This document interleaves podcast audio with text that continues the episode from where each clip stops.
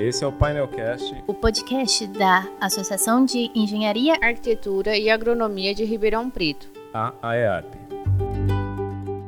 Eu sou Fabiola, eu sou engenheira civil. E eu sou a Mirella, eu sou arquiteta e urbanista. Eu sou o Bruno, engenheiro agrônomo. Neste mês de outubro de 2021, Ribeirão Preto recebeu a visita de um arquiteto que construiu uma carreira diferente. O nome dele é Fernando Brandão, ou Long Beidou. Eu sou arquiteto formado já há 30 anos, vocês nem tinham nascido, e tenho 10 anos de experiência na China, que é uma experiência única. Eu sou o único escritório brasileiro binacional. O escritório atende o mercado chinês e não ao público brasileiro que mora na China. Porque geralmente os escritórios brasileiros, quando atuam no estrangeiro, alguns escritórios têm escritório em Miami ou Nova York, eles trabalham para clientes brasileiros. E eu fui para a China e só trabalhei para cliente chinês. Nove anos depois de ingressar nesse mercado, Fernando figurou numa lista entre os 100 arquitetos mais influentes daquele país. Isso não é pouco. A China é o país mais populoso do mundo. Vivem lá mais de 1,4 bilhão de pessoas, o que equivale a um quinto dos seres humanos do planeta Terra. Não é pouco estar na lista dos 100. Minha mãe adorou. Fernando conversou com a Fabiola, a Mirella e com a nossa amiga Camila Maia, que é engenheira e faz parte do grupo AIARP Jovem, sobre essa experiência de projetar para um povo completamente diferente do nosso, sobre como construir uma carreira fora do Brasil e as coincidências que foram acontecendo em sua vida até ser reconhecido como o dragão que ajuda as pessoas. A conversa foi durante a Casa Cor e é a que começa a seguir. Começou sua carreira por lá? Então, eu participei de um concurso para fazer o pavilhão brasileiro na Expo Xangai. Em 2009, eu fui o vencedor. Aí, a primeira vez que eu fui para a China, eu fui com uma arquiteta aqui de Ribeirão Preto, que é a Camila Bevilacqua. Ela era coordenadora do escritório, ela coordenava esse projeto. E ela até foi comigo porque ela falava inglês melhor que o meu, o meu inglês era horrível. Essa foi a minha primeira experiência na China. Eu já tinha feito um projeto na Alemanha, projetos pequenos, mas o um projeto grande assim, foi a primeira experiência foi na China. O que eu senti de diferença entre a China e o Brasil? Isso. A diferença de escala. Os projetos, programas enormes, absurdos. Eu sempre fiz muito interiores, fiz lojas, fiz escritórios, fiz projetos pequenos. Até essa quantidade que eu estava falando de esses dois mil projetos que eu realizei no Brasil, tem muito projeto pequeno de design. Mas chega lá, os programas eram enormes, edifícios enormes, cidades novas, mega hotéis. Eu fui, fui encarando. Tudo é muito grande na China. A demanda é muito grande, então você tem que fazer para muita Uma gente. Uma população muito grande. Né? E para você perceber o que, que é estar na China, imagina assim, a China é do tamanho do Brasil. Se metade da China tem sete vezes a população do Brasil, imagine sentado no teu colo 14 pessoas em cada colo aqui. Essa é a China. É gente pra dedéu. Foi a primeira vez que, que eu percebi o tamanho da humanidade, sabe? Você, a gente não sabe o tamanho desse dessa, do planeta, né? É muita gente. E por que Perceber a China? isso. Por que ir para a China? Olha, Fiquei curiosa. Eu fiz uma vez uma escrevi um, um texto e fiz um cartão de Natal para os chineses a partir dessa minha experiência chinesa, né, com China. E nesse cartão de, de Natal eu tinha uma foto bebê e eu tô do lado de um urso panda. Ah. Aí o, urso, o meu maior cliente te conquistou. Certeza. Eu virei chinês lá desde bebê. Né? Aí eu tenho essa foto, tô vendo, tô brincando. Aí depois eu fiz o projeto da Livraria Cultura. E a minha primeira loja da Livraria Cultura foi no Shopping Vila Lobos, em São Paulo. Na parte infantil, eu optei por fazer um dragão. E o dragão, para a gente, para o brasileiro, para mim era só um símbolo de criatividade e, e imaginação. Uhum. Porque o, o, dragão é o único animal da fábula infantil que não existe, ele é só fantasia. E a China tem maior, maior tradição e maior cultura em relação ao dragão. Né? Aí, nesse convite, eu fui para a China, me reuni com a diretoria dessa instituição eles convidaram muita gente para jantar comigo. Eu, eu, era um dos primeiros professores a serem convidados. Aí, a China, tudo que você conversa, cada conclusão de um assunto, você bebe. ah, vamos brindar, né? E eu comecei a ficar bêbado. Eu conhecia isso, eu brinda, e brinda. Aí já bêbado, percebi que todos os chineses tinham um nome ocidental, porque para eles terem e-mail, eles precisam ter, eles não podem escrever com ideograma, eles têm que escrever com alfabeto ocidental. E todos adotam um nome ocidental. Então tem o Robert, o Mark, o Philip, e aí vai. Pô, todo mundo aqui tem nome ocidental, eu quero meu nome chinês. Mas nada mais justo, né? Já bêbado, né? Aí, falou assim, aí um diretor falou assim, pô, você, o seu nome chinês é Long. Você é pai de muitos dragões. Ah, como assim? Eu tinha no meu currículo, quando eu me apresentei para eles, toda a livraria cultura, na parte infantil, tinha um dragão. E que para eles é muito importante. O seu nome é Long. Long é dragão em chinês. Esse é o nome da tua família. Long. Aí eles. Toda a tradução da, do ocidente para o chinês é pelo som da palavra. Então, Brandão eles não falam nem BR, nem Bran, nem Dão. Eles não têm o nasal na China. Uhum. Então era Bandal. Mr. Bandal. Bandal, Bandal, Bandal, Baidu. Baidu.com é o Google chinês. Significa ajudar as pessoas.com. Então eu virei o dragão que ajuda as pessoas. Que incrível. Demais, demais mesmo. Aí eles escreveram, todo mundo adorou meu nome. Eu escreveram no cardápio do restaurante o meu nome em chinês. Aí o diretor, que era o mais erudito da turma, falou assim: ah, tem vários significados essa, essa palavra Lombaidu. Significa cruzar a água, é, cruzar os mares. Quando ele falou cruzar os mares, eu tenho uma tatuagem que é uma caravela. Eu, aí me arrepiei. todo. Nossa, aqui. Falei assim, esse é meu nome. Aí Não tem jeito. virei Lombaidu. E o engraçado é que é um nome budista, é um nome su- super genial. E as famílias chinesas geralmente chamam alguém para. Existem existe uma profissão na China que é o, a pessoa que dá nome para os bebês. E Lombador é um nome genial. E virou meu marketing. Porque eu, eu- eu- meu nome era Mosca Branca na China. Então, todo mundo achava lindo. Então, então, quando você pagou por esse nome? Eu falei, não paguei nada, me deram no, no Foi jantar. de graça. Foi de graça. E, e virou meu marketing. Depois de vários shots. E nessas visitas no escritório tinha gente que vinha me conhecer porque querem conhecer o dragão que ajuda as pessoas. A, a China é muito mística, né? Então as pessoas chegavam no escritório querendo conhecer o professor que tem esse nome. Né? Demais. Então foi muito legal essa experiência de cultura. E você comentou sobre né, que os projetos são gigantescos na China e a quantidade também de pessoas. Qual que assim seria a maior diferença entre os projetos que você faz no Brasil e os projetos que você faz na China? Então, eu, eu sempre fui muito preocupado com identidade e como você traduzir, fazer com que as pessoas fiquem próximas do espaço construído. Né? Então, essa questão de identidade já vinha do Brasil. Então, foi muito fácil eu chegar noutra cultura e fazer uma arquitetura. é, então, com sensibilidade, você começa a perceber todo esse contexto que você vive. Porque geralmente os estrangeiros chegam na China odiando, né? Todo esse preconceito. Preconceito. Eu resolvi a China. Então, Tá aí o segredo. você começa a perceber que é muito legal e é fascinante a China. Você começa a perceber as diferenças, você começa a perceber as- os porquês das coisas, é, você aprende muito, né? Você fica, você está aberto ao, ao- Mas foi muito fácil trabalhar lá. Eu apresentava como cor, eles, eles são cinza, nós somos bege, eles são cinza. E, e o passado deles é extremamente colorido. Você vai nas, nas minorias chinesas, são mega coloridos, com uma, relação muito profunda com a natureza. Então, essa distância da natureza vai fazendo com que as pessoas fiquem beges ou, na, ou, ou cinza, né? Faz todo sentido. E aí eu, eu mostro nesse, nesse capítulo de identidade como que, as, como que a gente deve se aproximar das pessoas, né?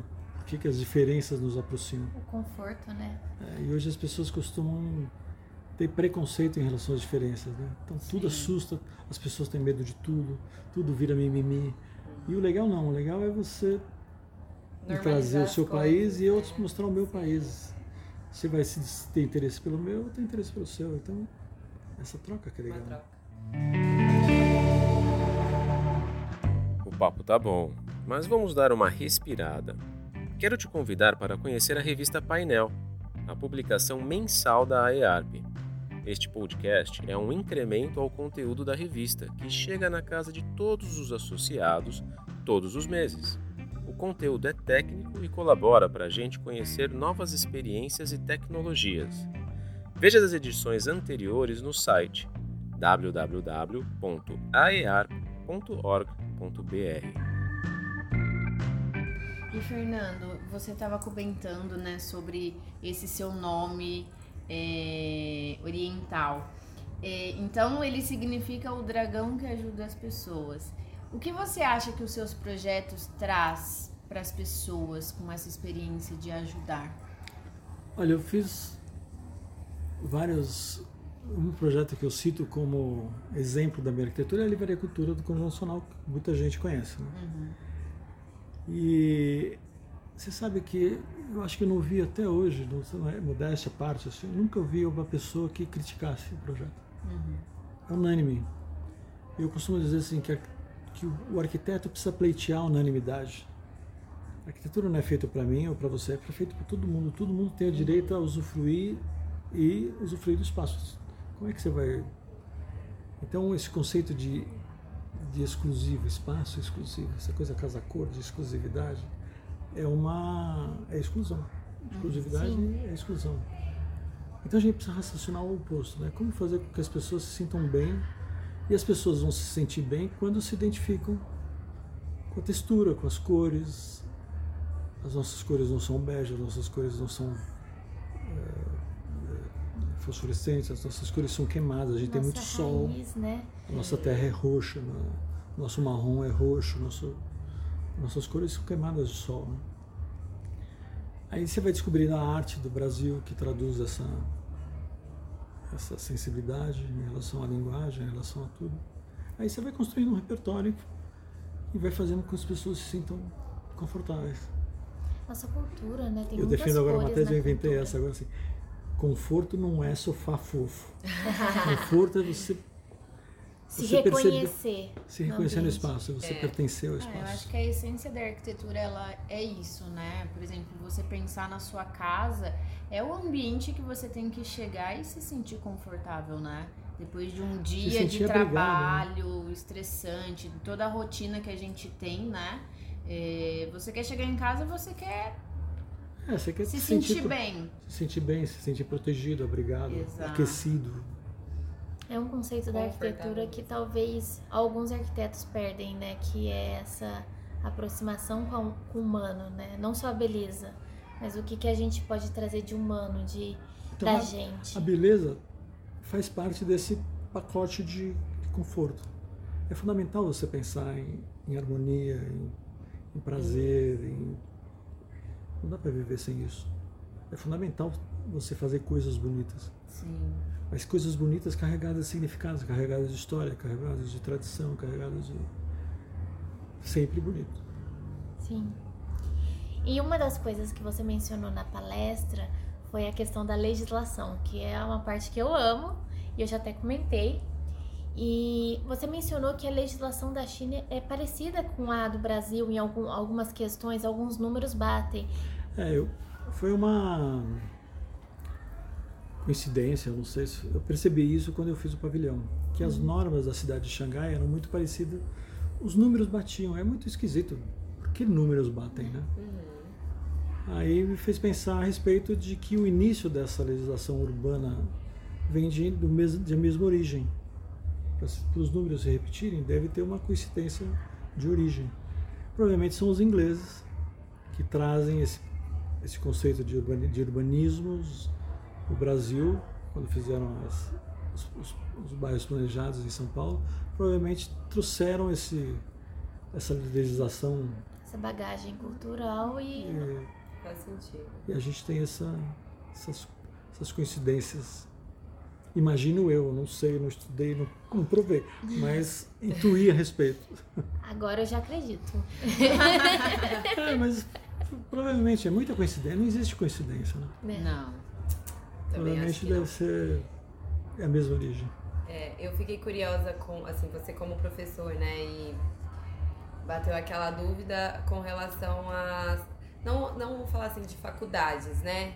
Da China, mas com relação ao curso de arquitetura.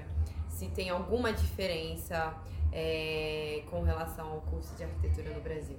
Alguma coisa que eles.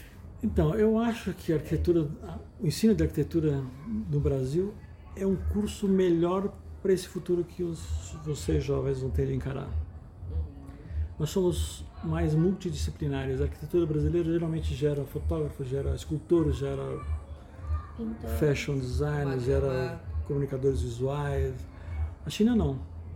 A China é tudo segmentado. E o futuro está nessa mistura e nessa Sim.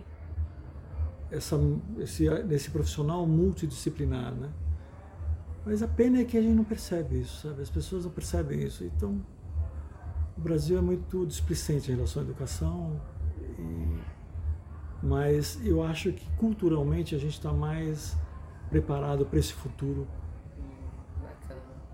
Agora, conselho que eu dou para os jovens: falar inglês é fundamental.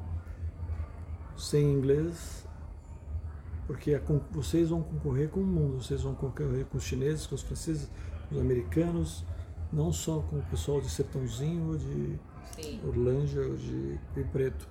Vocês vão concorrer com o mundo. Então vocês precisam se preparar, porque o pessoal aí fora é muito preparado. Sim. É muito disciplinado, é muito. E a facilidade de eu contratar um arquiteto aqui na China ou no, em Paris é tão fácil quanto contratar um arquiteto de sertãozinho.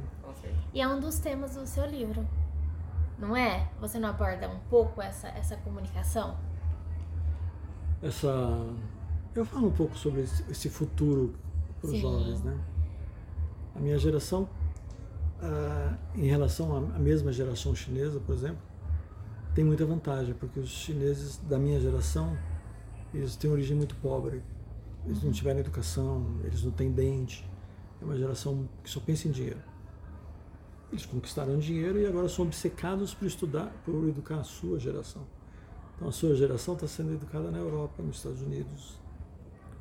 Essa geração vai voltar para a China com dente, com inglês, com francês, com alemão. Pronto para viver. E vai arrasar. Você pode ter certeza disso. Então, você vai ter um chinês, no, você vai ter um chinês no seu cangote breve. Prepare. Corre, gente. Corre que o bicho pega. Nossa.